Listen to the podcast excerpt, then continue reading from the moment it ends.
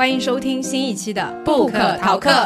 我是米娅，我是锦鲤，我是安妮。我们是一档读书播客节目，每期我们三个会分享一本好书，也聊聊我们的打工人生活。你可以在微信搜索“不可逃课 ”（Book Talk），关注公众号即可加入听友群和我们互动，一起读书，互相陪伴。也不要忘了在各大音频平台订阅我们，你也可以收藏单集或在评论区给我们留言哦。不可逃课节目就要一周年啦！大家希望在节目中听到哪些更有趣的话题呢？请在 show notes 中找到问卷填写链接，每位填写的听众都有惊喜小礼物哦！快来告诉我们吧！今天刚好是十一假期后的第一个工作日。如果是没有额外请假的打工人的话呢，应该非常辛苦，要连上七天班了。我自己经常是觉得假期不管有多长，在假期尾声或者刚刚上班的时候，都会觉得假期好短啊，就是再长的假期都会非常快的过去。而且今年过完了十一以后，其实后面就没有什么法定假日了嘛。我们这一期节目就是为了给大家带来一些延长假期的感觉，所以我们会在两本书当中带大家云游中亚五国，一起去书中你可能一生也不会去或者非常难去的几个国家看一看。那接下来我们就先请米娅来介绍一下这两本书籍的内容吧。今天我们要推荐的是两本书啊，也是我们在十一长假期间去进行了云旅行的两本书。那这两本书的名字，第一本是叫做《中亚行记》，第二本叫做《失落的卫星》，副标题《深入中亚大陆的旅程》。那这两本书呢，其实都是游记的这样的一个作品。其中《中亚行记》的话，是来自一个挪威的女作家。这是他的第一部旅行作品，自二零一四年挪威语出版以来，迅速被译成多种语言。特别是二零二零年的英文译本出版以后，名声就迅速的扩展了开来，成为当今最受关注的旅行作者之一。那《中亚行记》记录了作者在几年间两次深入中亚五国的田野调查，其中最让人羡慕的是，他还去了土库曼斯坦。是的，后面等我们分享的时候，也可以讲讲为什么土库曼斯坦是很羡慕他可以去，因为并不是人人都能。去土库曼斯坦的，对，嗯，而且这个作者的话，他还有一个身份，他是一位年轻的女社会人类学家，有点拗口啊，所以从这个身份上面呢，也能看出来，他有两个标签，一个是人类学，还有一个是呃女性。这两点也体现在他的这部作品里面。他除了去记录和观察所到的每个国家的风土人情以外，其实他还从一个女性的视角去描写了说在当地他看到的一些女性的遭遇啊，她的一些故事啊，以及说从一个社会学的角度去看在这个国家发生的一些事情。也有很多的篇幅是讲到这个国家的一些历史、政治。对，其实不不仅仅只是从游客的一个角度去看待这样的一段旅程。与此相对的呢，是另外一本书的作者刘子超。刘子超是一位来自中国的男性啊，他应该去中亚五国的时间书里没有明确写，但是他应该是比前面《中亚行记》的那位作者艾丽卡·法兰特是要晚一点的。那这本书的话，出版的时间也会更晚一点，是在二零二零年七月的时候出版的。从这个标题里面，我们也能看到说，刘子超将中亚形容为一颗颗失落的卫星。他的这个作品的话，更多的是首先他是从一个男性的视角，第二个的话，他是一个东方人的视角，跟前面那个。艾丽卡·法兰特不一样，艾丽卡·法兰克是一个一位西方的女性的视角，刘子超是一个东方的男性的视角，同时他们又是都为都是作为游客去到了这个中亚的五国，所以我看网上也有很多人是把这两本书去作为一个对比，或者说是看了其中的一本，然后后面又去看了另外的一本，包括今天我们可能也会分享到说这两本书当中有一些章节是可以对照起来看的。比如说，他们都在咸海边遇到了呃中国人，对吧？都去参观了那个核试验的场地和陀思妥耶夫斯基博物馆。所以这两本书当中有一些他们共同的地方，也有很多不一样的视角。好的，那接下来我们就请锦鲤来介绍一下这两位作者吧。我先来介绍一下《失落的卫星》的作者刘子超啊，这位是一个中国男生，像刚才米娅提到的，他同时也是一个旅行作家和资深的媒体人。他是一九八四年在北京出生的。二零零七年毕业于北大中文系，应该是官方认定的才子，学霸，对，具有学历的才子。嗯，他的职业生涯的话，他前后有任职于《南方人物周刊》，还有《GQ 制足》中文版，以及《Across》穿越。嗯，他自己本身嗯出版过三个作品，全部都是游记类，分别是中欧的游记《午夜降临前抵达》。还有印度和东南亚的游记，沿着季风的方向，以及我们今天要聊的中亚游记《失落的卫星》。他自己对于这三部作品的共同特点的描述是，对于这个世界的某一个特定区域，私人化且带有文学性的描述。他对于中亚的写作其实是始于好奇，因为他在二零一零年的时候到达了中国通往哈萨克斯坦的口岸霍尔果斯，看着那个口岸，他就产生了这种想要记录下这片鲜为人知但是愈加重要的地区的一个想法。那为了写作《失落的卫星》呢，他也在九年时间内多次深入中亚旅行，去到了几乎他可以所有到达的地方，那除了这个土库曼斯坦以外。那说回我们的另外一位作家艾丽卡·法兰特呢？他是一个挪威的记者、作家和刚才像米娅提到的社会人类学家。他曾经在里昂、赫尔辛基、哥本哈根和奥斯陆大学学习。二零零八年取得了社会人类学硕士学位。他出生年年份应该也是在一九八三年。他跟刘子超的年纪其实是蛮像的。而且法兰特有一个特点是，他精通英语、法语、俄语、德语、意大利语和西班牙语等八种语言。就是一个语言小天才，他精通俄语，对于他在五个斯坦国旅行还是起到了蛮大的作用的。相对来说，刘子超他的这个俄语应该是，以及他还会有一会一点乌兹别克语，好像都是在他的旅行期间学会的。当我们去看书里，他去跟当地人去做沟通的时候，其实他能获得更多的信息。我自己的感觉是，法兰特他一开始写作是在二零零九年，他在二零零九年发表了他的处女作叫《家长的战争》，还挺受欢迎的，被挪威书商协会收录到挪威学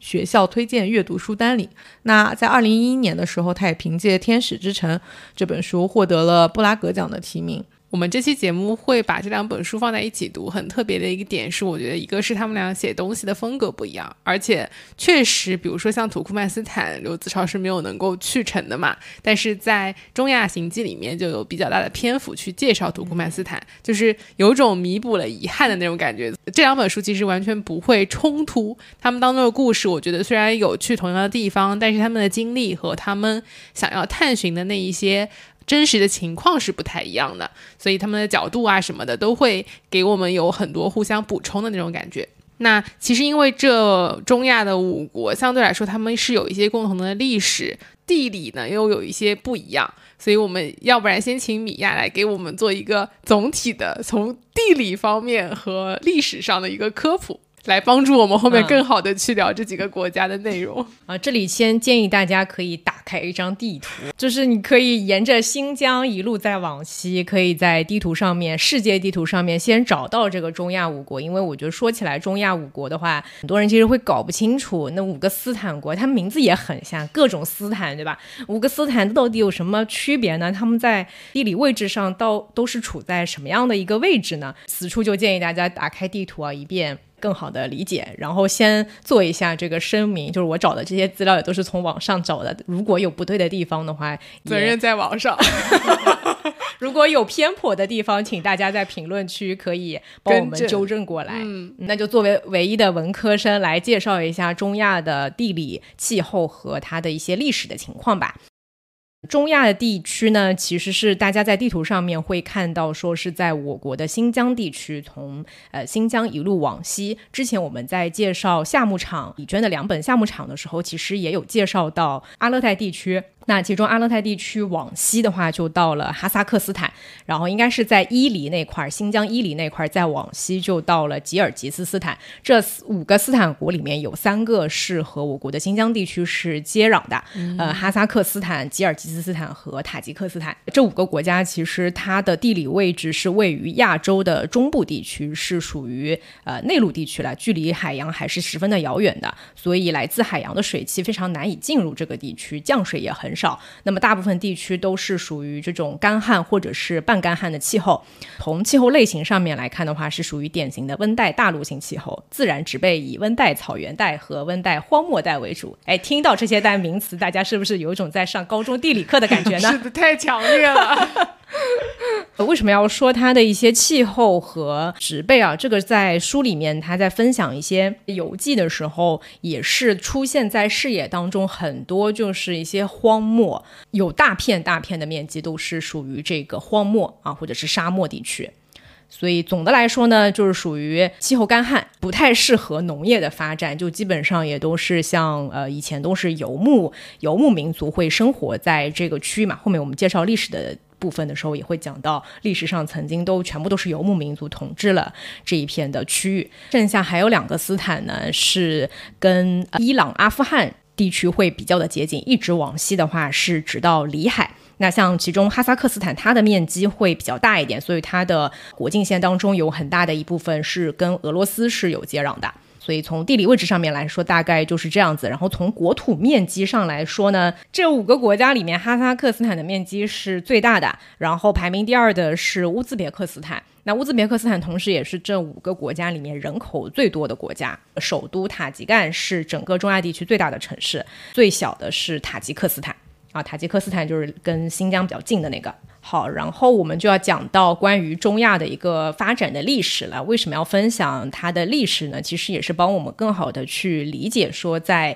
这两本书里面，作者去到每个国家，他们就是见到的一些，不管是当地的自然的景观，还是说当地跟当地人之间发生的一些故事，甚至是说治安啦、经济发展状况，所有的这些其实都会跟历史会有很大的关系。因为这个这段历史真的是很长，所以我今天就简试图简短的介绍一下。首先就是这五个国家，它都是叫什么什么斯坦嘛。那这个斯坦其实是来自于古波斯语，在古波斯语当中，斯坦是地名的后缀词根，用来表示面积较为广大的地区。后来演化为代指某个民族聚居的地方，并且一直沿用到了今天。好，所以为什么要说它是这个古波斯语的一个出处啊？就是因为曾经历史上最早的时候是波斯人统治的这一片地方，然后后面应该是到公元六世纪的时候是被突厥人统治。今天我们就不展开什么波斯人、突厥人、蒙古人、匈奴各种，感觉他们应该是有各种各样的历史渊源，包括在历史的发展过程当中，这些民族也互相之间融合嘛。就你就想想成吉思汗从这个蒙。蒙古一路，对吧？铁蹄踏过了整个亚欧大陆。所以这些民族，它其实，在发展的过程当中，都是有很多的融合的。那我们就不展开具体的呃更多的细节啊。差不多中原六世纪，突厥人统治蒙古草原和中亚地区。唐朝建立了以后，对突厥进行持续不断的打击，整个突厥的王朝覆灭，各个部落纷纷的西迁。包括唐朝的时候，也开始兴起了丝绸之路嘛。所以中亚的这块地方的话，突厥人就开始往西去扩张和迁移了。中间这段历史呢，它并不是中亚五国，并不是一直都是这么一块地理位置，它在历史上是有不同的这个排列组合，大家可以简单的这么理解。经过先后数个突厥王朝的统治以后呢，中亚地区在十三世纪被蒙古帝国征服，蒙古帝国的疆域是非常的广的，就像我刚刚说到的，当时包括像中国历史上的元朝，对吧？其实也是蒙古人的统治，一路往西，呃，应该是到了欧洲吧。整个的蒙古帝国的疆域是非常非常的之广，超出了蒙古人的治理能力，所以他们很快就分裂为四大汗国。中亚正好处在四大汗国的交界地带，大部分地区被金帐汗国和察哈台汗国所占据。就是在蒙古人统治的这一段时期，到了十六到十七世纪的时候，五个斯坦国的主体民族基本上都形成了。所以大家其实虽然是五个斯坦国，但他们的就是组成的民族成分还是略有区别的。那这个五个民族呢，他们都是印欧和黄种人的混血，区别在于混血的比例不同。古波斯人的直系后裔是塔吉克人，保留最多突厥血统的是土库曼人。血统以突厥为主、蒙古为辅的是乌兹别克人和哈萨克人，有部分汉人血统的是吉尔吉斯人。所以在历史上不同民族融合的过程当中，还是这五个国家会略有区别。那后来呢，就到了沙俄时期。前面讲到这个蒙古帝国，因为缺乏成熟的一个国家治理的体系，所以很快呢，他们就。破碎成了一堆大大小小的韩国。那俄罗斯人在摆脱了金帐汗国的统治以后，慢慢的成长为了一个侵略性极强的帝国，也就是我们知道的沙俄的帝国。在这个时期的话，中国应该对应的是清朝的时期。看过一些清清朝的电视剧的听众们应该也知道，对吧？DNA 突然就动了，康熙大帝 西征准噶尔。对对对，就是差不多对应此时对应的就是中国的清朝时期。这时候呢，中国就是继唐朝以后再次恢复了对西域的统治，并设立了新疆省，版图达到了巴尔喀什湖、帕米尔高原一线，包括像吉尔吉斯人和塔吉克人生活的菲尔干纳盆地，都当时是在这个清朝的版图里面的。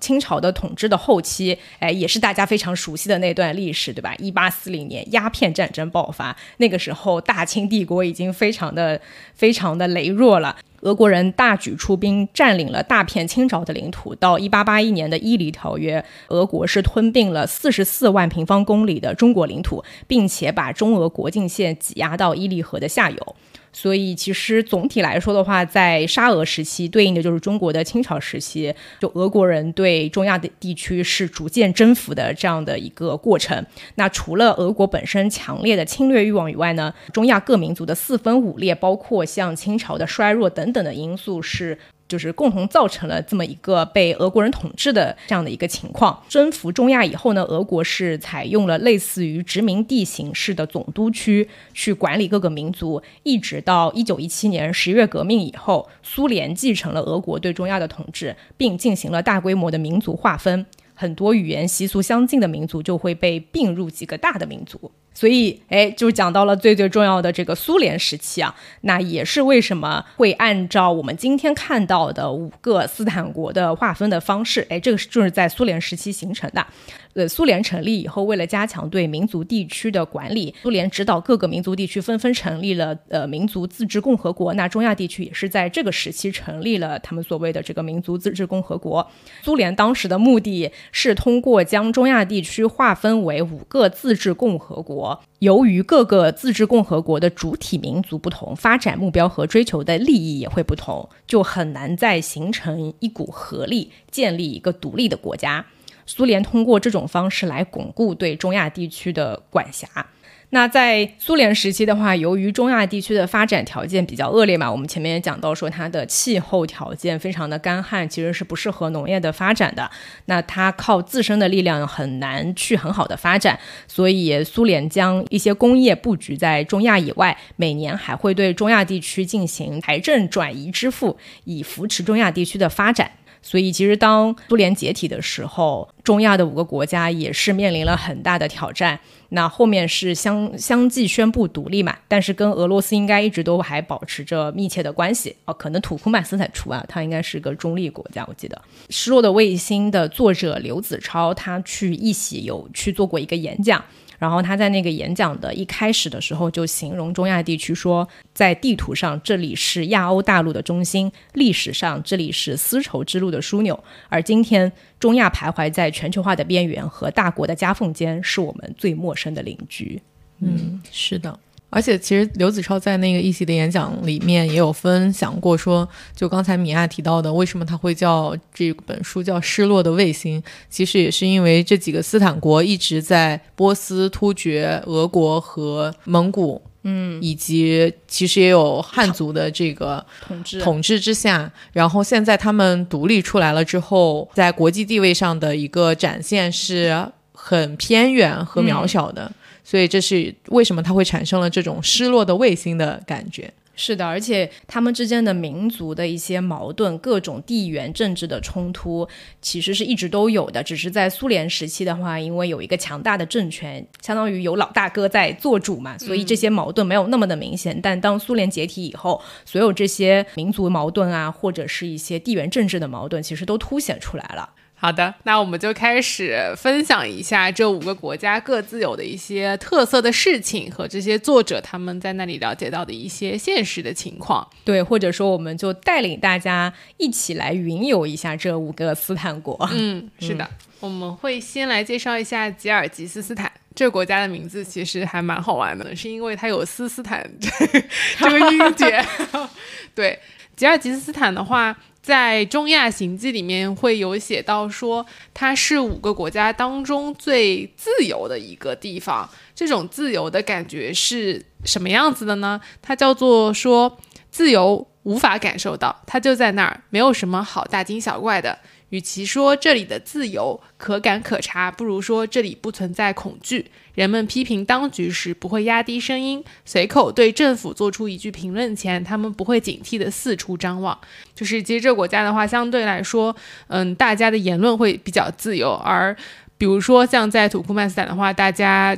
只要。在公共场合说任何跟政治有关的话题，就很很有可能就直接会被抓住，然后坐牢去。我看网上说土库曼斯坦就有点像朝鲜，是的，非常像，就是大家就不敢完全不敢聊任何政治相关的事情。但在吉尔吉斯斯坦不是这样子的，吉尔吉斯斯坦比较特别的还有一个地方是它非常的贫穷以及治安比较差。这个好像中亚五国都有这个问题啊。相对来说，因为我看到书里面其实有讲到说，在比较多其他个国家，嗯，他们都是路上有警察的，就你不存在那种非被抢劫啊，或者是突然就被劫持，没有这种危险。但是在吉尔吉斯斯坦的话，即便是吉尔吉斯斯坦人也会跟他说，除了首都比什凯克，其他地方都非常的危险，就是一定要小心一些。嗯，我觉得在当中，我在读刘子超这部这本《失落的卫星》的时候，我的感受就是他在当中遇到的所有的人，他们虽然在吉尔吉斯斯坦生活，或者他们是当地人，但是他们没有那种归属感，就好像其实每一个人都是流离失所的人。那这个点的话，在《中亚行记》当中有聊到说。吉尔吉斯斯坦的话，他们在二十世纪五十年代的情况跟哈萨克斯坦相同。吉尔吉斯人只占人口的百分之四十，是自己国家中的少数民族。第一批俄国和乌克兰定居者早在十九世纪末就纷纷涌向吉尔吉斯大草原。到了苏联统治时，该国的俄罗斯人和乌克兰人的数量就跟吉尔吉斯人差不多了。苏联解体以后，许多俄罗斯人和乌克兰人迁回西方。如今，吉尔吉斯人占总人口的百分之七十以上。今天，在吉尔吉斯斯坦的俄罗斯人不到三十七万，多数人生活在比什凯克。那比什凯克是中亚绿地最多的一个首都，它其实苏联的这种特色还是蛮多的。它也不像土库曼斯坦那种非常富有，因为它相对来说还是比较贫穷嘛。吉尔吉斯斯坦是最穷的几个原苏联加盟共和国之一，超过三分之一的人口生活在贫困线以下。像塔吉克斯坦一样，这个国家依赖移民工人从俄罗斯寄回的收入来勉强维持运转。虽然苦难并非深不见底，但是到处都是贫穷的迹象。所以路上你也会看到，说就是退休老人们什么都会拿出来卖，一个烛台，一个旧花瓶。呃，读完了的书，就是很多人就东西就这么摊在那里。我记得刘子超好像在那边，就是路上随便吃了一口食物，回去也就吐了。反正就是东西也都看上去不是很新鲜，就真的是没有什么这种很好的贸易或者在买卖的东西，而且它也没有大自然给予的那些天然气啊什么的。对，然后其实，在刘子超的这本书里面，他是遇到了很多吉尔吉斯当地不一样工作的人。他遇到过一个作家，这个作家呢，他是以后想要去美国去刊登自己的文章，然后希望能够得到诺贝尔文学奖的。他想要写的内容是什么呢？他告诉他说，他打算写一本全球化。对吉尔吉斯人的冲击，他说，苏联解体后，全球化将这个国家的信仰和生活方式冲击的七零八落，成为了一片废墟。而我们这代人，后苏联时代的吉尔吉斯人，就在废墟当中艰难地寻找可以依赖的东西。就我觉得他这句话还蛮描写出了当地人有一种。被遗落的感觉，而且有自嘲在写的时候，他觉得其实吉尔吉斯人更像是全球化没有带上这个国家的人一样，就是他们不是说自己主动离开了全球化，而是全球化遗忘了这一块地方。那个作家有一个挺有趣的事情，他的梦想是想要得诺贝尔文学奖，对，然后他有一些对于诺奖怎么去得自己的人生体验，不能批评 LGBTQ 是吧？对对。他说，就是一个是不要抨击绿色和平，更不要抨击 LGBT。这是我女友说的。她说：“阿拜，如果你想获得诺贝尔文学奖，那你就不要抨击绿色和平，更不要抨击 LGBT。对，然后他这个是他自己作为作家的秘密，为了终极两国的作家友好，才 share 给到那个刘子超，告诉他说，如果你也想得诺奖的话，你要遵循这两点。对，她所以也把自己的作品给了刘子超看，说想听听他的意见是什么样子的。对，然后我记得刘子超对他的作品的评价是，他似乎是没有在描写他任何真实发生在吉尔吉斯斯坦的事情，嗯，而是用一些他以为欧美的读者会想要看到的东西的一个故事的外壳，套进了一些本地化的故事，所以他的目标性其实是很强的。他对于刚才安妮你有提到的那个吉尔吉斯这个国家已经被全球化落下了嗯的这件事情，是心里有一些芥蒂的。对，就是我觉得在留在吉尔吉斯的人都觉得自己被遗忘的那种感觉。对，然后他有一种奋力想要抓住其他的人的裙角的那种用力感。嗯，是的，而且其实他写的这篇的内容也是写的是一个吉尔吉斯男人为了养家糊口而去了莫斯科打工的一个故事。他就是想说，小说的名字叫做《移民的命运》，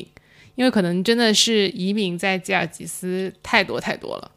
嗯，就是刘子超的写到的遇到的人和几个故事，我觉得都是在讲说，一个是它里面的很多人都离开了吉尔吉斯，或者有一些是结了婚以后，男性先离开了吉尔吉斯，离开了吉尔吉斯以后，可能是去俄罗斯或者是莫斯科找了工作。去打工吧，对因为但是在中亚五国当中应该都挺常见的，就是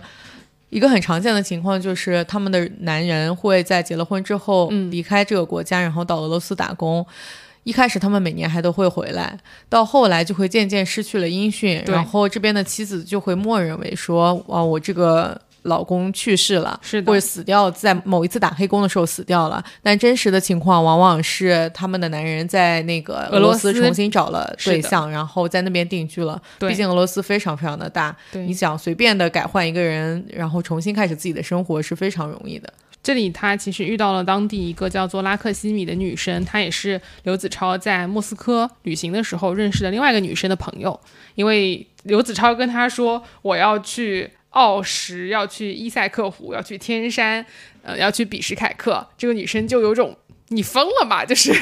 你为什么要去奥什？那里都非常的危险。然后他就告诉他说，如果你确实想要去奥什旅行的话，那你尽量就是要找一个朋友嘛。所以也把刘子超介绍了给了他的一个叫做拉克西米的在吉尔吉斯的朋友，就至少他们能够有一些可能可以帮到他的一些这个想法。然后拉克西米就跟刘子超说，其实这个阿丽莎就是他在莫斯科遇到这个女生，她本来就是去莫斯科找她的老公的，当时她老公就是确实是已经没有联系了。所以她想再去找他，而且甚至在后来刘子超到了吉尔吉斯以后，阿丽莎还在莫斯科，她想找个工作，然后她没有甘心放弃她的丈夫。那拉克西米就说，在吉尔吉斯有三分之一的男人去俄罗斯打工，妻子就留在国内。那就像经理刚刚讲，就是很多男人就在那边认识了别的女人，有一些留在吉尔吉斯的妻子就会欺骗自己。那另外的话，还有就是关于他们当地的贫穷的一个情况吧，我觉得是另外一个被遗留的人的那种感觉，就是他去到了伊塞克湖那一块去旅行，他就遇到了两个俄罗斯人的女生，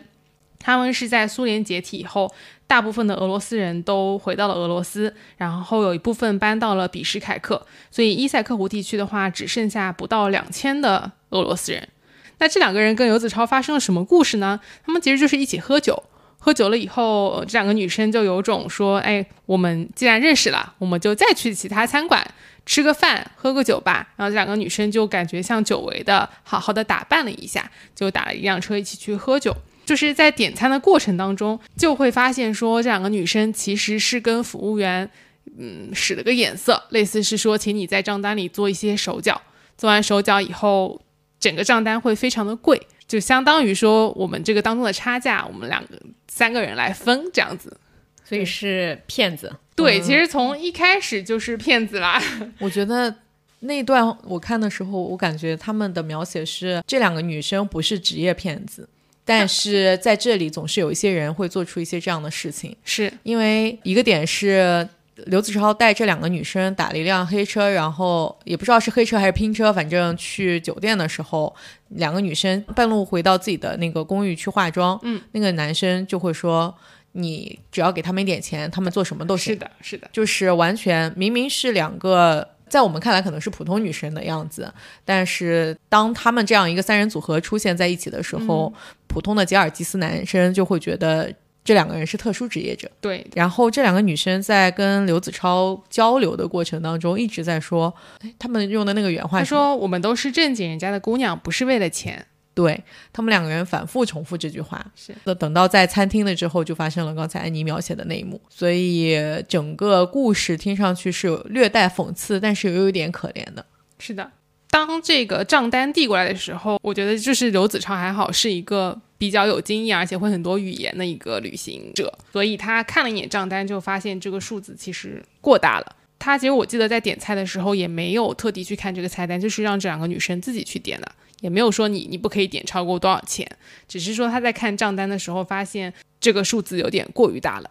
而且他有注意到说当中的一个女生跟女招待有一番的交代，可能是用吉尔吉斯语来沟通的，要当中有一些他不太了解的俄语单词，现在串了起来，说这是一个局，他们俩还是决定从我身上捞一笔，虽然也就是两百块钱，可能还要跟吉尔吉斯女招待分，就这个金额看来也是非常小的。对，当然这个故事最终就是刘子超也没有付这个额外的钱，就是直接把有问题的账单圈了出来。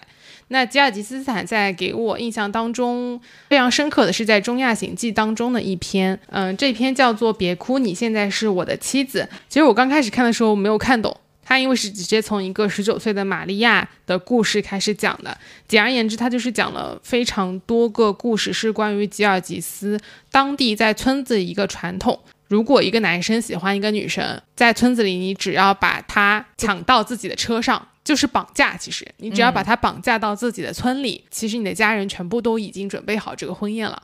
你们就需要结婚，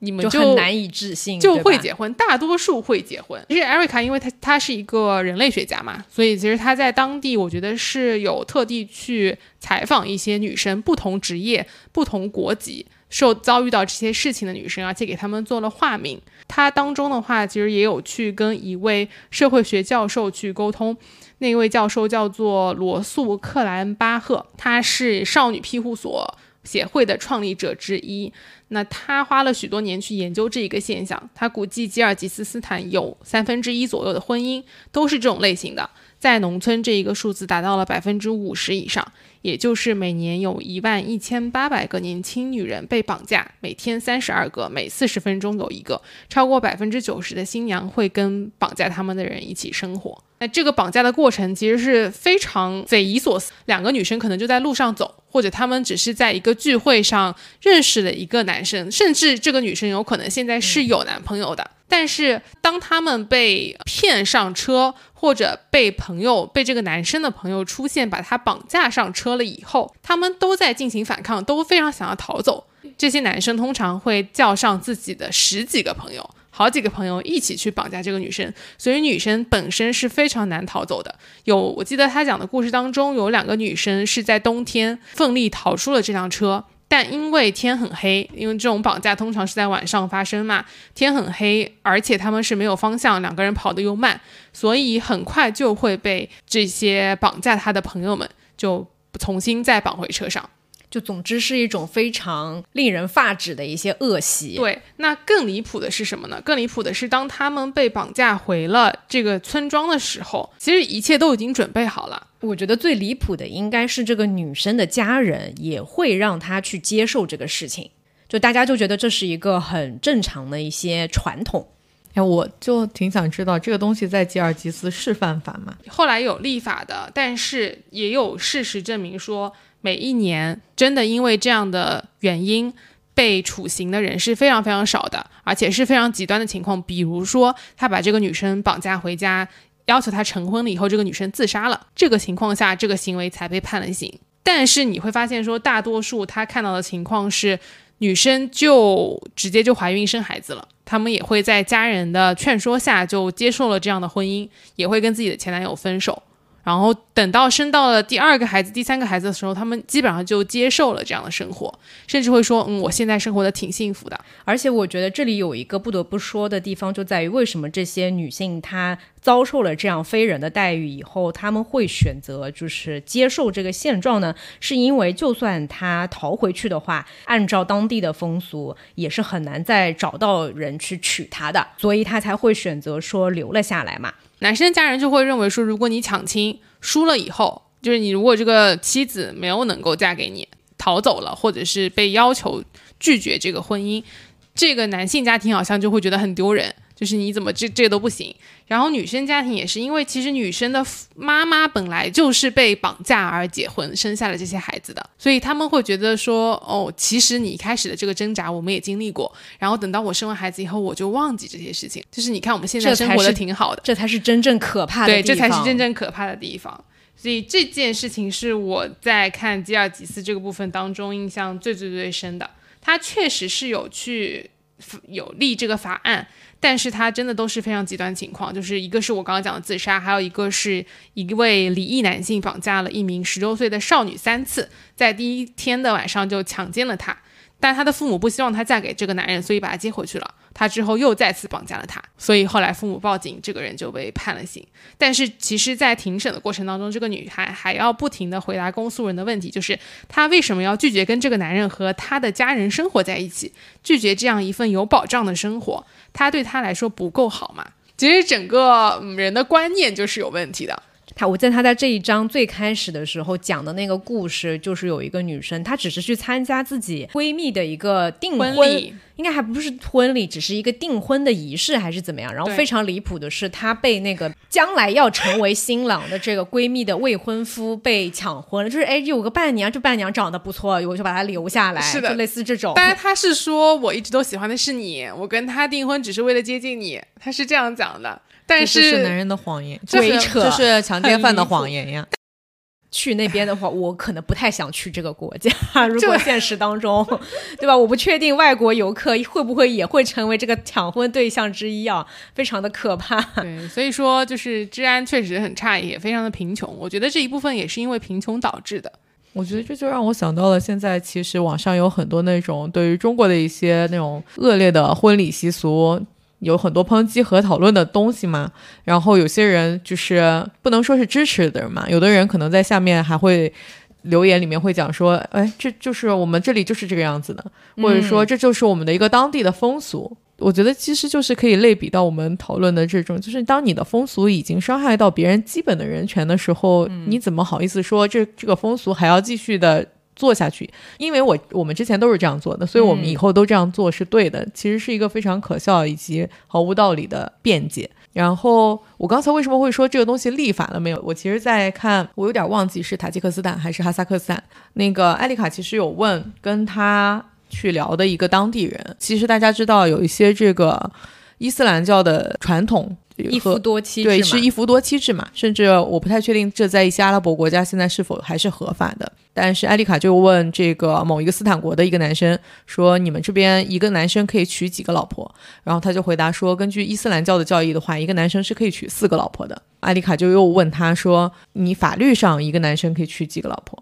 男生就回答说：“法律上一个男生是只可以娶一个老婆的，但是在这里伊斯兰教的教义比法律更重要。”嗯。而且那个男生还在后面试图说服艾丽卡说这件事情是有道理的，因为如果我娶了两个老婆在家，那我的第一个老婆就不用独自做所有的家务了。嗯。艾丽卡就说：“那为什么你不能分担你老婆的家务，要再娶一个老婆回来分担她的家务呢？”听到这个话的男生就有一种 匪夷所思，对，怎么会这么想？对对，就可能跟我们听到刚才的那个的场景是一样的一个心态，就是这是不可能，这世间不可能发生的事，这样一个心态去去回复了他的这样一个疑问。嗯，这是为什么我刚才会问你说这个抢婚是不是也是被立法所阻止呢？就是他们在这样一个宗教氛围如此之浓厚的国家。他们有时候会把宗教和婚俗或者和习俗混同为一谈去讲。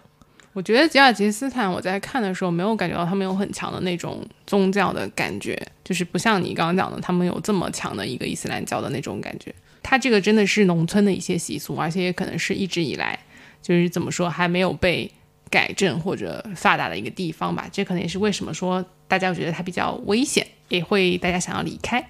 好，那既然聊到了另外一个国家，我们接下来就请锦鲤来介绍一下塔吉克斯坦。嗯，好的。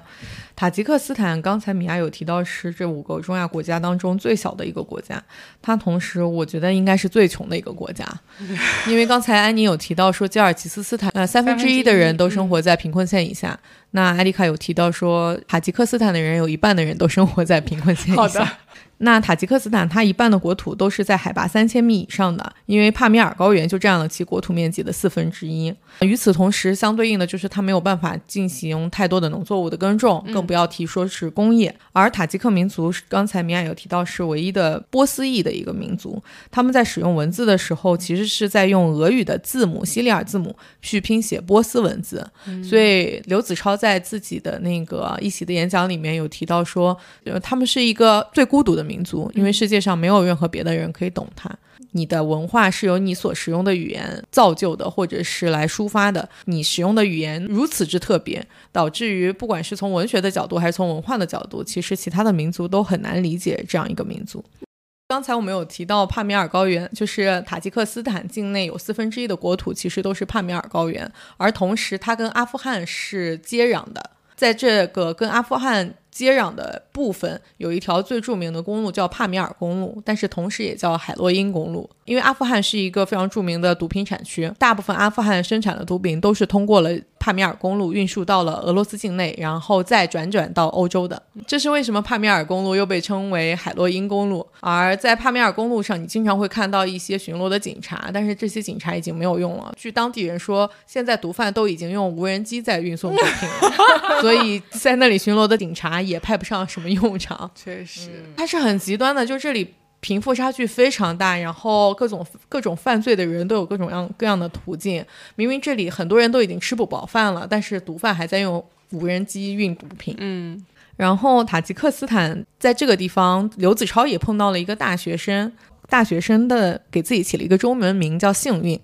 刘子超碰到他的时候是在一个酷热无风的下午，他在国旗杆下遇到了这个叫幸运的大学生，这个幸运就拦住他说。哥，我给你免费当导游，我正在学汉语。这个好像有点常见呢。对，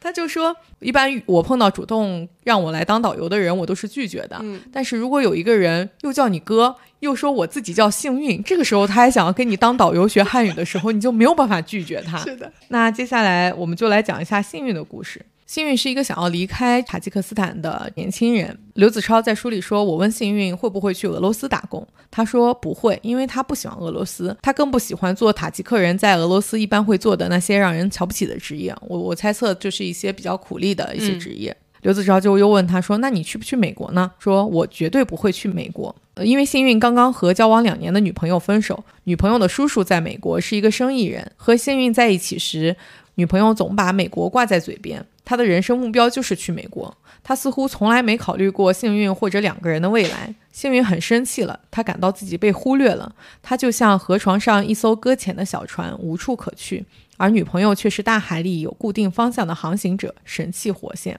所以幸运有一个口头禅，说我被困在这里了，哥。这个口头禅是用来表达他的无助。很多时候，刘子超说，我觉得他觉得他说的没错。但是他没有这样告诉幸运，他跟幸运说：“你还年轻，你还没有跨过那套阴影线。这个所谓的阴影线，就是约瑟夫·康拉德说的：你感到烦闷、厌倦、不满、迷茫，这是生活中必将到来的那个时刻。我觉得这就是一整个大忽悠。”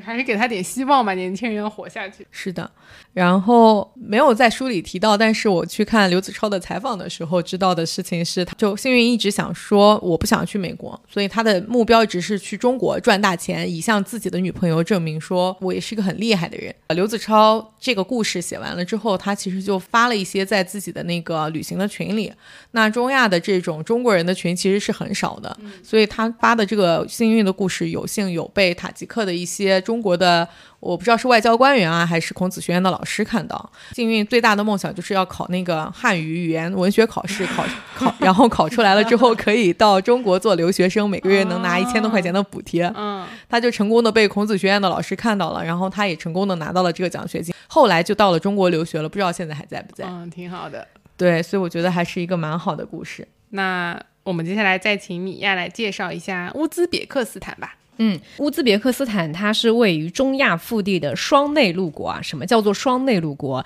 就是说它自己没有出海口。且它的五个邻国也都是内陆国。然后乌兹别克斯坦在我们前面最开始的介绍当中也有提到说，它的人口是在这五个斯坦国里面是最多的。在乌兹别克斯坦境内的话，一共是有一百三十多个民族，其中乌兹别克族超过了百分之八十，其他的民族的话占的比重不是太多啊。那大多数的居民都是信仰伊斯兰教，其中乌兹别克语是国家的官方语言，但是俄语是通用的语言。它人口最多，而且它资源也挺丰富的，被称为四金之国。四金它是哪四金呢？黄金、白金、乌金和蓝金。那其中黄金很好理解，对吧？白金指的是棉花，乌金指的是石油，蓝金指的是天然气。除了刚刚我们前面有提到塔什干是整个乌兹别克的首都最大的城市以外，它还有一个第二大的城市叫萨马尔罕，这个也是在古丝绸之路上面一个非常重要的一个城市。这里也保留了非常多的一些古老的城市和很多历史文化的一些遗迹。那关于这个国家，我们在这两本书里面呢，其实他们都有提到关于种棉花的事儿，所以我我今天想分享的关于。乌兹别克斯坦的故事就都是关于种棉花的。好，然后在开始讲种棉花的事儿之前呢，我可以分享一下关于艾丽卡入境之前发生的一个小小的故事。乌兹别克斯坦它有一个非常神奇的一个规定，是说为了防止人们躲避每年的公共劳动节，就是收棉花的季节，它的边境是会全部都关闭的。只对外国游客通过。每年秋天，成千上万的医生、教师、护士、官员和其他公职人员，以及大学生，嗯，就所有体制内的，这个我也看到了，还有大学生都会被召集起来去摘棉花。对，就你如果是个外国游客，OK，你可以入通过那个边境，但其他人就是通通不许通过边境，是的，就是不让走，就留下来摘棉花，这个意思吗？对。因那为什么呢？因为棉花的这个花期非常的短，一百四十万公顷的棉花需要在秋季繁忙的几个星期之内采摘完成。呃，为什么会就是采取这样一个措施呢？是因为之前有人这些公职人员嘛，他就知道说趁收棉花的这个季节要被征这个劳动力去去收棉花，所以他会趁机在这个时间选择去休假。但是现在这种行为已经被禁止了。看来这事儿真的 好重要。对，而且前面我们不是讲到那个吉尔吉斯斯坦就是有抢婚案，然后这个国家也很贫穷，各种比较危险嘛。然后在他过境的时候，那个乌兹别克斯坦的这个边境人员就问他说：“您一个人旅行吗？”艾丽卡点点头。然后那个官员说：“您不害怕吗？”然后艾丽卡又反问说：“乌兹别克斯坦应该不是危险国家吧？”那个官员就意味深长地告诉他：“不，这里是安全的。”但是他指了指吉尔吉斯斯坦那边，那边很危险，非常危险。就是每一个边境人都都对他说：“那儿啥也没有，那儿很危险。”对，都这样讲。但是真的乌兹别克斯坦有那么安全吗？其实也不是，因为艾丽卡在后面就讲到说，会有一些秘密警察，秘密警察在乌兹别克斯坦无处不在，所有的外国人，尤其是单独旅行，都会被监视。就尤其如果你还是什么记者啊，外国来的记者之类的，随时都有可能会被驱逐他们都是以学生的身份去游对，反正艾丽卡应该是她就是当成是学生，语言学校的学生，还有就是她是个普通的游客嘛。对。而且在乌兹别克斯坦的话，艾丽卡是说，外国人到乌兹别克斯坦的时候得随身携带足够多的美金，拿信用卡也是不管用的。就理论上，塔什干已经是最大的一个城市了，对吧？但就在这么一个最大的城市里面，你也很难找到说不出故障的自动取款机。这个跟这个好多中亚国家好像是这样，就是自动取款机可能一个城市只有两台，对你还不能保证它都是正常在运作的。好的，然后我们就来讲收棉花的事儿啊。棉花一直都是乌兹别克斯坦的重要的农农业的支柱嘛。那在苏联时期的重要性又有所提升。啊，因为在苏联时期是要求在中亚进行农业大生产，而且摒弃多样化，专注就是种棉花。但是棉花呢？对于水资源的需求还是比较大的，所以在苏联时期的话，也修建了大量的水电和饮水灌溉设施。那它这个水从哪儿来呢？呃，乌兹别克斯坦境内吧，应该也是中亚地区两条非常重要的河流，一条是叫做阿姆河，还有一条是叫做希尔河。这两条河都是发源于应该是在天山地区，从帕米尔高原，最终是汇入这个咸海的，是中亚地区非常重要的两条呃主要的河流。那为了去发展这个棉花的生产呢，把这两条河里的水全部都河流改道，然后用来去种植棉花。但因为当时可能技术手段也比较的落后，对于水资源的利用率是很低的，甚至不到百分之二十，导致最终进入到这个咸海的水就变少了嘛。那这也间接导致了咸海这个面积其实是越来越在不断的缩减的。从一九六五年到一九八五年之间，短短二十年间，乌兹别克斯坦的耕地面积翻了一番，河流改道引流到棉花种植园，然后因为。沙漠贫瘠的土壤下面是有大量的这种盐基成物的。当水渗的足够深的时候，到达盐沉积层的时候，盐就开始被抬升到土地表面，于是呢，土壤就附上了一层薄薄的白色晶体，就导致种植棉花的话，会让这个土地变得越来越贫瘠，而且为了提高产量嘛，所以还大量的使用化肥、杀虫剂等等。但是，就算是这么大力的发展棉花，其实它的棉花产量也都永远都是不够的。因为在苏联时期的话，人口增长的速度超过了乌兹别克斯坦的棉花的产量，棉花市场是从来都不饱和的。而且莫斯科计划经济设定的产量要求不切实际，这里就出现了在书里说到的关于叫做棉花丑闻，像中国也经历过的这个大跃进时期一样，就是乌兹别克斯坦为了去达到莫斯科要求给他们的这个棉花的产量，他就开始虚报数据，其实实际的产量根本就没有办法达到那么高，但是他就虚报产量嘛。尽管现在呢，其实水果啊、谷物啊等等其他的作物，其实别克斯坦也在发展其他物种的一些农业的产业嘛，但是它的经济依然是非常依赖棉花的。而且由于不加选择的使用杀虫剂和化肥，以及单一作物的种植，乌兹别克斯坦的这种棉花也出现了很多的病害。那即便是这样呢，它目前依然是世界第六大的棉花出口国，而且由于大多数的农场是国家所有的，以集体形式经营。因此，种植多少、完成多少指标以及价格，其实都是由当局来决定的。那么，大多数的乌兹别克农民其实是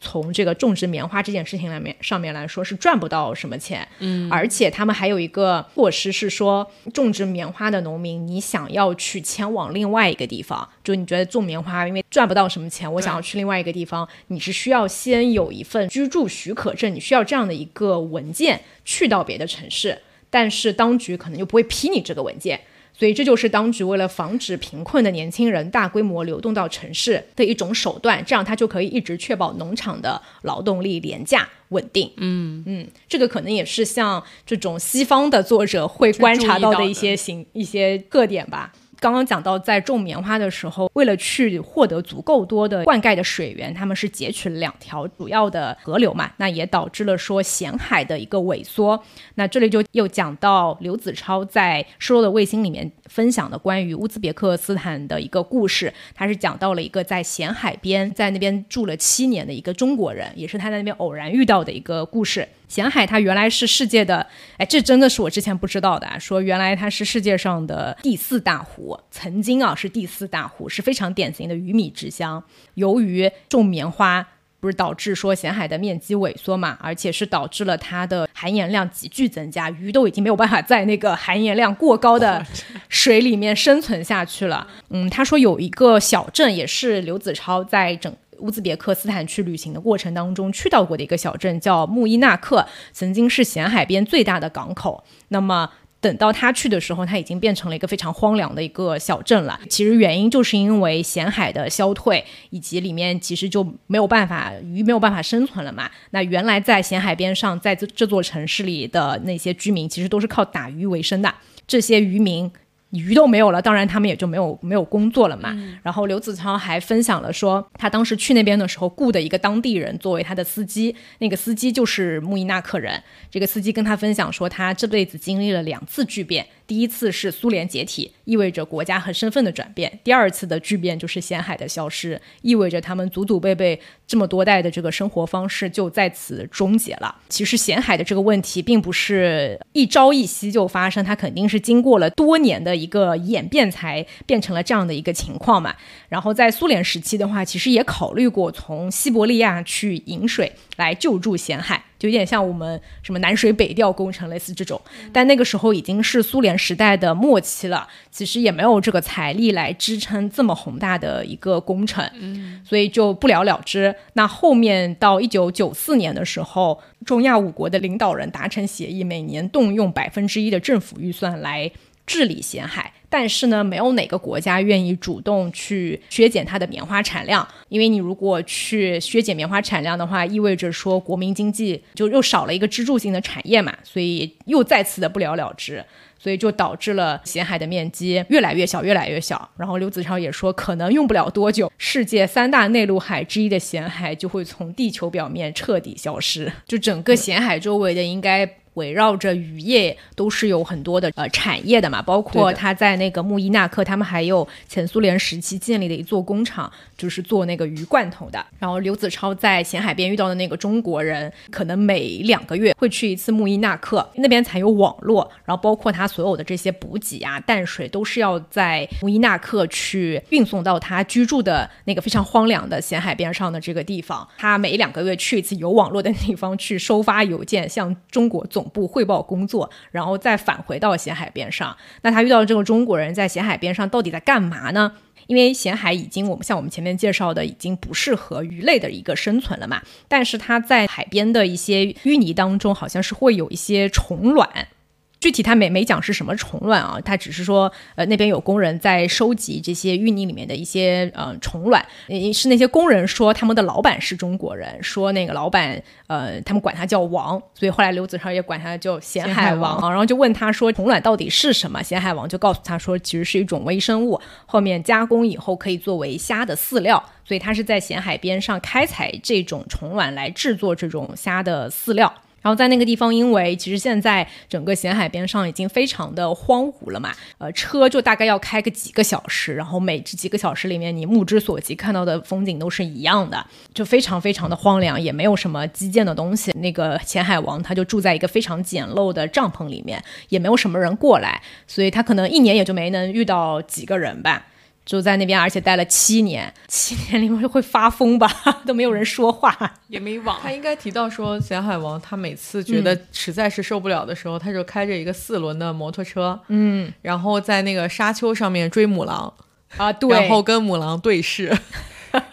然后母狼就尖叫着逃开。行，好肾上腺素的飙增来释放自己的那个。然后接下来我再介绍一下哈萨克斯坦，我们也可以从刚才米娅聊到的这个咸海的萎缩开始，因为哈萨克斯坦境内其实有一部分咸海，而艾丽卡也曾去专门去参观了的这个咸海小镇，这个小镇的名字叫阿拉尔。一开始，那他在阿拉尔当地的人身上听到的情况，跟刚才米娅介绍的情况是几乎一样的。因为咸海的萎缩，那当时可以去以渔业和鱼类加工业为生的所有的人，他们都失去了工作，所以导致这整个港口小镇的人口不断的流失，经济也开始消碎。但是真的等到他去到了这个咸海边了之后，其实事情没有他想象的那么坏吧？可以说是，他说我们到了，在一片厚厚的高大的芦苇后面，湖泊在我们面前展开。湖水像天空一样蓝，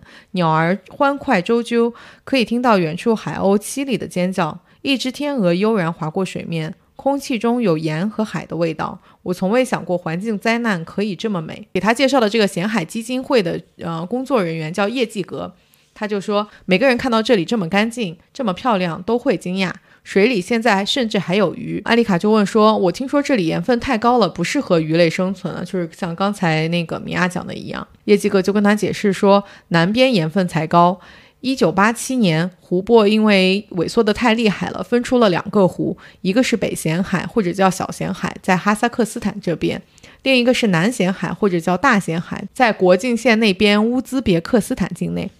为了保护北咸海。”哈萨克当局建了一座大坝，阻止这里的湖水流入南咸海，也修了一部分灌溉运河，就是我这里的水挺好，不要跟你互通了。对啊，那边不就完完了吗？对我感觉那边会更糟。不知道乌兹别克斯坦的人知不知道 这件事？他们也修修了一部分灌溉运河，这样更多的水就能流到湖里。结果超出了所有人的期待，水位线上升了好多米，含盐量也降低了。这片湖以前距离阿拉尔六十公里，现在还不到二十公里。目标就是让吃水线有一天能回到阿拉尔。那我们回来讲一下哈萨克斯坦是一个什么样的国家呢？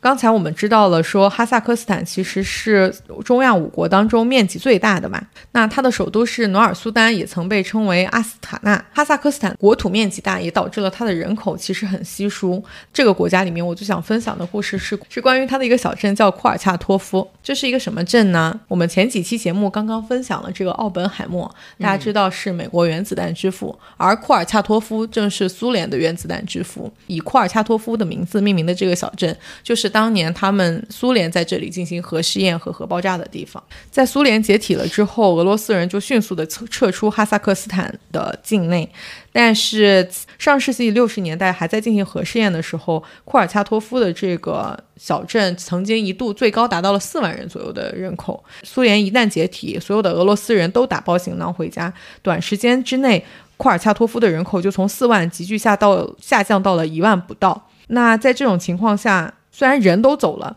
但是他们却在哈萨克斯坦的土地上留下了一千四百多个核弹头，导致哈萨克斯坦成了世界领先的核大国之一。但是其实他们的政治局面是没有办法很好的控制这些核武器的，所以第二年新哈萨克斯坦政府就和俄罗斯达成了协议，将所有的核武器交还给俄罗斯。当时的领导人纳纳扎尔巴耶夫的目标就是让哈萨克斯坦成一个变成一个无核国家。其实他们在这个转移核武器和把所有的剩余的核废料。都清除的过程当中是花了巨大的人力和物力的，这当中有一部分很大的经济支持也是来自于美国。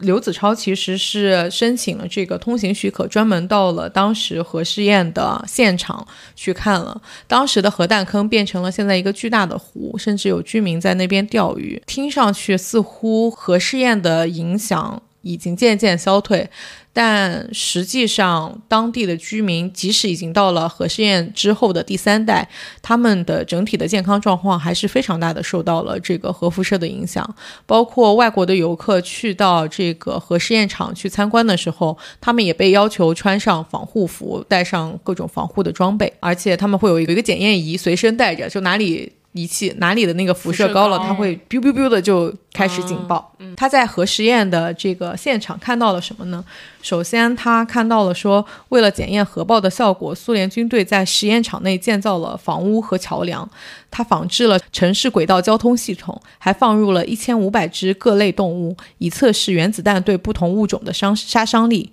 这些无知的动物散落在实验场的不同区域，兀自寻找食物、喝水交配，对即将到来的灾难浑然不觉。如今被热浪灼伤、遭辐射变异的动物尸体和它们的器官，就用福尔马林药水泡在大大小小的罐子里。与之相比，我看到的任何一部恐怖片都相形见绌。所有的动物尸体其实都是保存在核试验场的博物馆。在前苏联时期，应该在哈萨克斯坦境内，我记得刘子超是在他书里有讲到，说进行了四百五十五场核试验，让哈萨克斯坦成为遭受核爆最多的国家。是的，而且应该是在一九六几年的时候，其实中美俄都有去参与，说我们不要再继续在大气层、水下或者是太空进行核试验了，因为如果爆炸的颗粒被辐射过的这些细小颗粒会随着大气的流动而。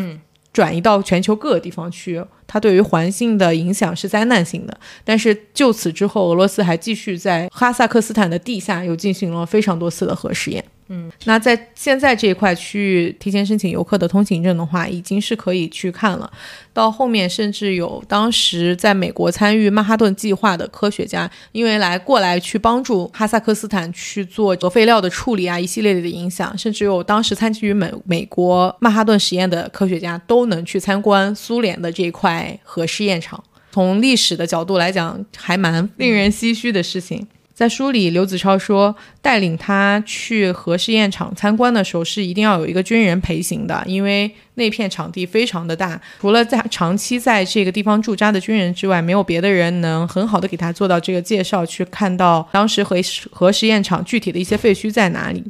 那这个军人手上带着一个盖格计数器，不时的去探测周围的辐射值。而讲解员告诉他，如果残留的核物质完全要清除，至少需要上千年的时间。在参观的过程当中，他们在有一个地面上行走的时候，军人用鞋尖去。拨那个地上的土壤，他发现了一个焦化的泥粒，那个东西就像一个黑色的鼻屎混杂在正常颜色的土壤中。他将手上的盖格计数器凑近，数值就陡然飙升，瞬间发出警报的啸叫。他告诉我，这就是核爆烧焦的泥土。虽然大部分的地表土壤都已经被置换过，但还是有这样的泥粒残存下来。这东西具有极强的辐射性，一定要避免粘在身上。他用鞋尖将这粒泥埋掩埋，然后带着我们离去。但是在这个整个的过程当中，这个军人其实身上穿的防护服，因为他的肚子太大，他的肚子都是凸出来、炸开来、露露在外面的。刘子超也说：“那你这样为什么还要穿防护服吗？为什么到这里来还要再穿防护服吗？因为他们花了很大的时间去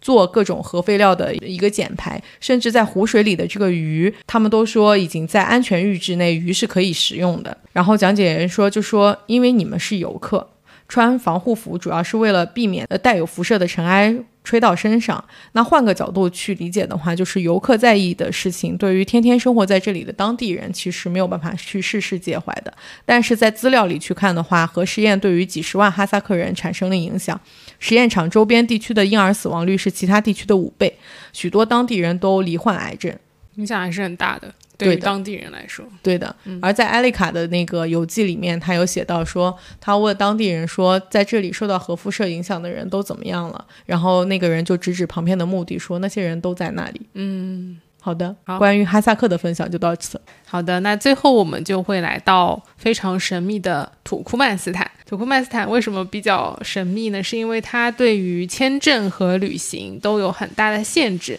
就是刘子超，他是没有能够成功的去到土库曼的，为什么呢？他是在去完乌兹别克斯坦以后的第二年，他想要决定前往土库曼斯坦，因为他也知道说，在五个中亚斯坦国当中，土库曼斯坦是最为神秘也最难去的，土库曼人不欢迎外国人来访。为此设置了层层障碍。关于这个国家，他也找不到太多有价值的信息，仅有的一些文本也让他非常的困惑，因为这个文本是他们的总统写的啊。我们待会儿会介绍到这两位非常神奇的总统。他说想去土库曼斯坦的唯一办法是找一家当地旅行社报团。那旅行团的价格也像他看那本书叫做《鲁赫纳玛的行文》一样膨胀。花了这么多的钱，你也注定享受不到相应的舒适。你的行程会受到监视，从入境一刻起，导游就与你形影不离。那艾瑞卡也是一样的，艾瑞卡是成功去到了土库曼斯坦，那全程他是没有能够一个人去旅行的，一直是有司机和导游陪着他。那么刘子超他的经历，简单来说就是他联系了一家当地的国营旅行社，他家七日游的报价相对比较合理，比其他的旅行社要低，可即便如此，也足够在东京奢游七日了。他提供了所有需要信息，比如像护照扫描件啊、电子版照片啊什么的。那旅行社的经理是跟他说，其实只是走一个流程，而有了邀请函的话，就可以在任何口岸办理落地签，行程也很快确定下来了。他说他先计划，呃，到乌兹别克斯坦的努库斯，从附近的边境口岸进入土库曼斯坦，导游会在口岸直接等他。他们会参观花剌子模的绿洲城市库尼亚乌尔根奇，古称玉龙节赤。随后的一天晚上，他还要去卡拉库姆沙漠中央的地狱之门露营。那天正巧是我的生日，这是我为自己准备的生日礼物，所以他还是蛮期待的。然后这边讲的这个地狱之门，大家感兴趣的话，也可以去百度一下，它是距离土库曼斯坦首都差不多两百六十公里的一个景观。它非常奇特的点在于，它已经燃烧了非常多年，是因为曾经他们想在那边开采天然气，然后发现这一块的天然气非常非常的多，一不小心点燃了以后，这个口子上的这个火就再也没有灭掉过。我记得好像是可能是在一八年的时候，所以它到现在已经燃了非常非常久的个人为的一个一个现象啊。然后这个洞的话，之前也是有人就是比较极限的去到这个洞下面去，它的所以也就是叫做地狱之。之门嘛，因为没有人能够把这个火灭掉。当时点燃，我记得好像就是因为这个天然气太多了，它一直在泄漏。那相比于你泄露出去影响人的生活，是不是我还是在它的这个出口处把它烧掉会更好？那最新的 update 是我在百度上看到说，他们在二零二二年新上任的这位总统，他呃有下达这样一个任务，说要把地狱之门这一个问题解决掉。但目前解决的过程我们还不知道啊，感兴趣的小伙伴可以去再多了解一些。他这个签证提上去了以后呢，在他准备去土库曼斯坦的这个过程当中，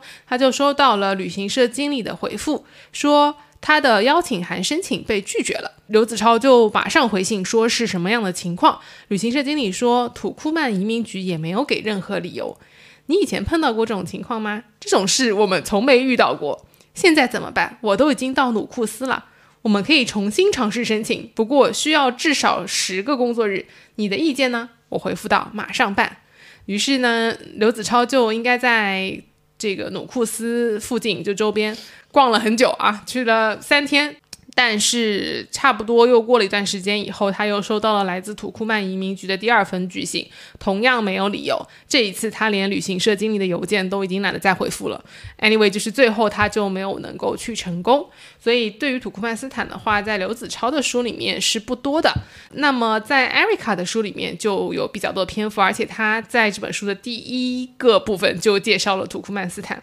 嗯，土库曼斯坦它有一些吉尼斯记录啊。首先，它就成城市，它的首都叫做阿什哈巴德，它是一个嗯挺美丽的城市，因为你刚进去就会发现。啊，它可能也叫做大理石之城，它所有的建筑都是非常大块大块的大理石，显得非常的有钱。在二零一三年的时候，首都居民们庆祝了又一项新纪录，阿什哈巴德正式成为世界上每平方公里有最多大理石建筑物的城市。据说，因为土库曼人对大理石无法舔足的胃口，意大利卡拉拉采石场里的大理石快被掏空了。在那之前，阿什哈巴德的居民就已经可以吹嘘自己的城市拥有世界上最多的喷泉。尽管土库曼斯坦百分之八十以上的国土都是沙漠，我觉得在我的想象当中，就是很大块很大块的沙漠，但是在首都花了非常多的钱去造总统的雕塑和所有的大理石建筑。同时，阿什哈巴德也拥有世界上最大的封闭式摩天轮。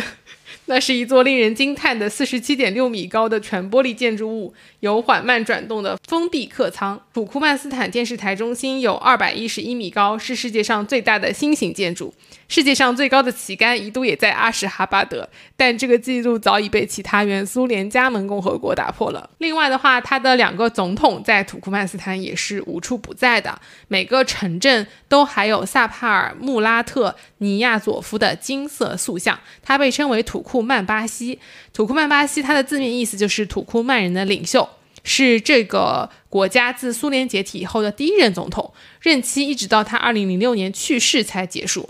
整个首都遍地都是此类的塑像，个个简直一模一样。一个站得笔直的官僚，穿西装打领带，一副果决有远见的模样。他的继任者库尔班古利别尔德穆哈梅多夫，人们多称他为新总统，则选择了一种更现代的方式——肖像照。他巨大的父亲般的脸在首都挂的到处都是，他在每张照片里都面带微笑，一种浅浅的、神秘的蒙娜丽莎式的微笑。想象当中，如果去了这个首都的话，就是到处都是雕塑和现代照片。而且我看到，嗯，Erica 在这个书里面，好像我记得有写到说，这两位总统为什么第二位总统会继任？据说是他们两个长得非常的像，他们有怀疑说，第二任总统是不是第一任总统的私生子？还有一个推测是说，因为第二任总统他的学的专业是牙科。啊，就说，是不是因为他打入了第一任总统的这个私人团队，或者说就是两个人关系比较好，得到了信任，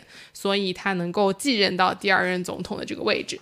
同时，我们再补充一下土库曼斯坦它的一个旅游规定啊，除了那些持短期过境签证匆匆经过这个国家的人以外。想要游览土库曼斯坦的游客都得让国家授权的旅行社安排行程，在这个国家的期间，旅行社一天二十四小时都要为他们负责，少有单独活动的时间。在第一任总统去世以后，规定放宽了一些，现在的话是能够在阿什哈巴德单独走走的。这儿有这么多警察，他们依然处于监视之下。所以这是为什么我在介绍这个吉尔吉斯斯坦的时候说到说其他国家像土库曼斯坦的话，就是路上有非常多的警察，而且时刻被监控，也相对来说会比较安全一些。接下来我们要聊到的就是他们两位刚刚讲到无处不在的总统啊，我觉得第一任总统会更加有趣一些。他统治了这个国家二十一年，其中十五年的时间是个独裁者，土库曼人民能够忍受他的暴政和怪癖如此之久。简单的一个答案就是他们别无选择。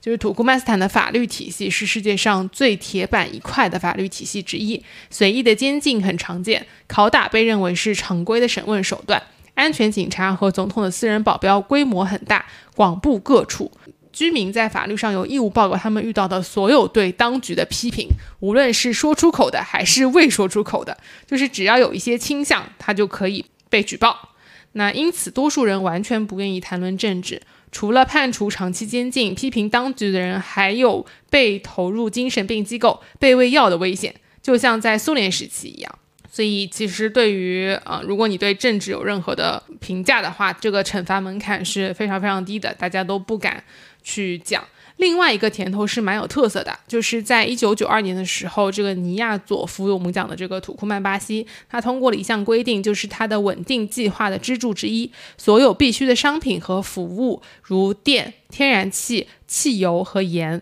都应免费。面包有丰厚补贴，于是人人都吃得上面包，没有人需要交税，工资很低，这是真的。失业率接近百分之六十，但至少人们开车的时候可以想开多久就开多久，前提是他们有车的话。就我觉得这个是当地的人聊到说你们这些不太合理的规定的时候，有一些人会觉得我在这里生活还挺好的，就是至少我这些汽油还有吃的用的盐什么的是全都是免费的，所以他们会觉得至少保证了一个基本的生活。那第一任总统我觉得比较离谱的一件事情是他自己写了一本书，叫做《灵魂之书》。这本《灵魂之书》非常的奇特，所以下面安妮要给我们分享一下这位离谱的总统到底干过什么愚蠢的事情。就虽然说这位离这位总统非常的离谱啊，但是他在当选的时候是以百分之九十八点三的多数票当选了总统的。在最开始的几个月，他没有做什么特别大的变动。就土库曼斯坦在成为独立国以后，基本上还是在跟随之前苏联的一些规定去做的。但慢慢慢的，我觉得他就是开始，这里书里面讲到的是说，他在把土库曼斯坦所有的事情变得土库曼化。就这位总统越来越关注什么才是土库曼以及土库曼文化。在二零零一年九月的时候，土库曼巴西的杰作《灵魂之书》出版了。这本书收录了总统一系列个人演讲，这些演讲都以“亲爱的土库曼人”和我亲爱的挚爱的土库曼人民这样的短语开头。书里还包括零星几页总统手稿，页面上有删改的痕迹，用以表明这本书的确是总统自己写的。这部上下两卷的书试图概括土库曼斯坦的历史，类似土库曼风俗和文化手册。但离谱的是，土库曼巴西在《灵魂之书》中对历史进行了相当奇特的改写，他把土库曼人的根源追溯到了。五千年前的挪亚时期，据更可靠的一些资料来源称，土库曼部落在这个国家生活不超过一千年。他们是与其他突厥部落一道从东西伯利亚迁到此地来的。另外，他还让这本书成为了学生的必读书物，就是甚至连数学课也以对灵魂之书的研究为中心。这些还不够，需要阅读灵魂之书的不止只有学生，灵魂之书也是驾照的必考科目。如果有违抗的话，就会要遭到监禁。二零零五年，《灵魂之书》上卷由一艘俄罗斯火箭发射上了太空。这本书在地球上赢得了千百万人的心，现在要去征服太空了。一家土库曼报纸这样评论。另外，很离谱的是，二零零二年的时候，他还决定修改日期和月份的名称。他声称旧的名称借用了俄语“不土库曼”。一年的第一个月以他的称号命名，土库曼巴西。二月就开始往后，就有一些很复杂的单词啊，但是基本上都是围绕他自己的，比如说是土库曼巴西的生日，然后四月是土库曼巴西母亲的名字，他还把面包的名称改成了相当不便使用的一个非常长的单词，这是他母亲的全名，所以一整个乱套。九月是灵魂之书发行的月份，十二月份意思是中立，因为它是一个中立国。一周当中的每一天的命名则比较普通，第一周更名为第一天，周四成了正义日，周日是休息日。那我如果去土库曼斯坦不按照他这个名字去使用会怎么样呢？现在可能会好一点，因为我觉得当时应该会直接就被监禁，但是现在第二任总统上任了以后，我记得好像是因为嗯第二任总统放宽了，就把它改回了现在。原来俄语的这个体系。另外，我们有讲到土库曼斯坦，它虽然有天然气和石油嘛，但是天然气和石油它出口的这些收益是没有足够的资金来填补它在首都这些大理石工程的费用的。那为了满足土库曼巴西其他各种耗资甚巨的心血来潮，苏联解体以后，土库曼斯坦在维持教育机构或医疗卫生服务上的资金投入很少，或者压根儿没有投入。疫苗计划崩溃，卫生服务站既买不起设备，也没有药品供给。苏联当局从零开始建立起来的福利体制，就直接就崩塌掉了。义务教育从十年缩减到了九年。后来我记得他也有让老师下岗，因为土库曼巴西说他们也不是特别有用。在二零零五年的时候，他下令关闭所有区级医院，约十万医务工作者被迫下岗，军人接替了他们的位置。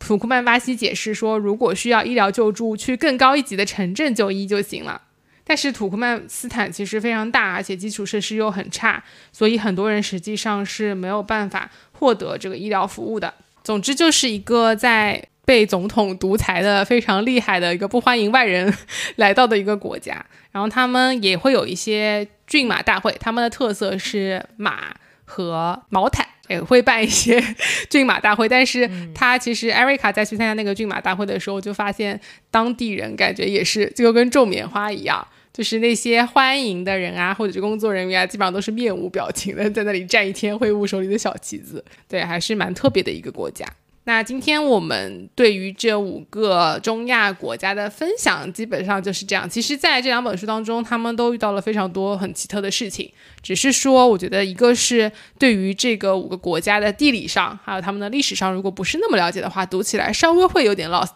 但是，嗯，真的了解了以后，或者你跟着他读下来，呃，再去回味，还是觉得他们当中还是有一些关联的。但是又很奇特的是，他们的传统或者是他们的经济。当地人的一些习惯和信仰都是非常不一样的，而且他们拥有一段共同的历史，现在的发展又都很不一样。所以，如果大家对这五个神秘的斯坦国很感兴趣的话，也是非常推荐大家可以去读这两本书。可能大家在书里面有浏览一下也差不多了，这个不用特地去，挺危险的。我们就也不敢推荐大家去。对，就是如果去的话，还是要。做好安全措施，对。最近阿塞拜疆跟亚美尼亚不也有问题吗？大家别去，尤其是女生可能会比较的有这个安全上的一些问题。嗯，所以在决定去还是不去之前呢，如果大家对于这五个斯坦国还是怀有一些好奇心的话，也推荐可以在书里面先看看，然后你可以再决定要不要去。是的。好，那我们的假期延长计划就到这里喽。大家可以再找找其他假期延长的方式，也欢迎大家在评论区跟我们互动，你的假期过得怎么样？有什么好的其他的经历能够分享给我们，帮所有的听友都延长一下假期。祝大家打工愉快，祝大家打工愉快，拜拜，拜拜，拜拜。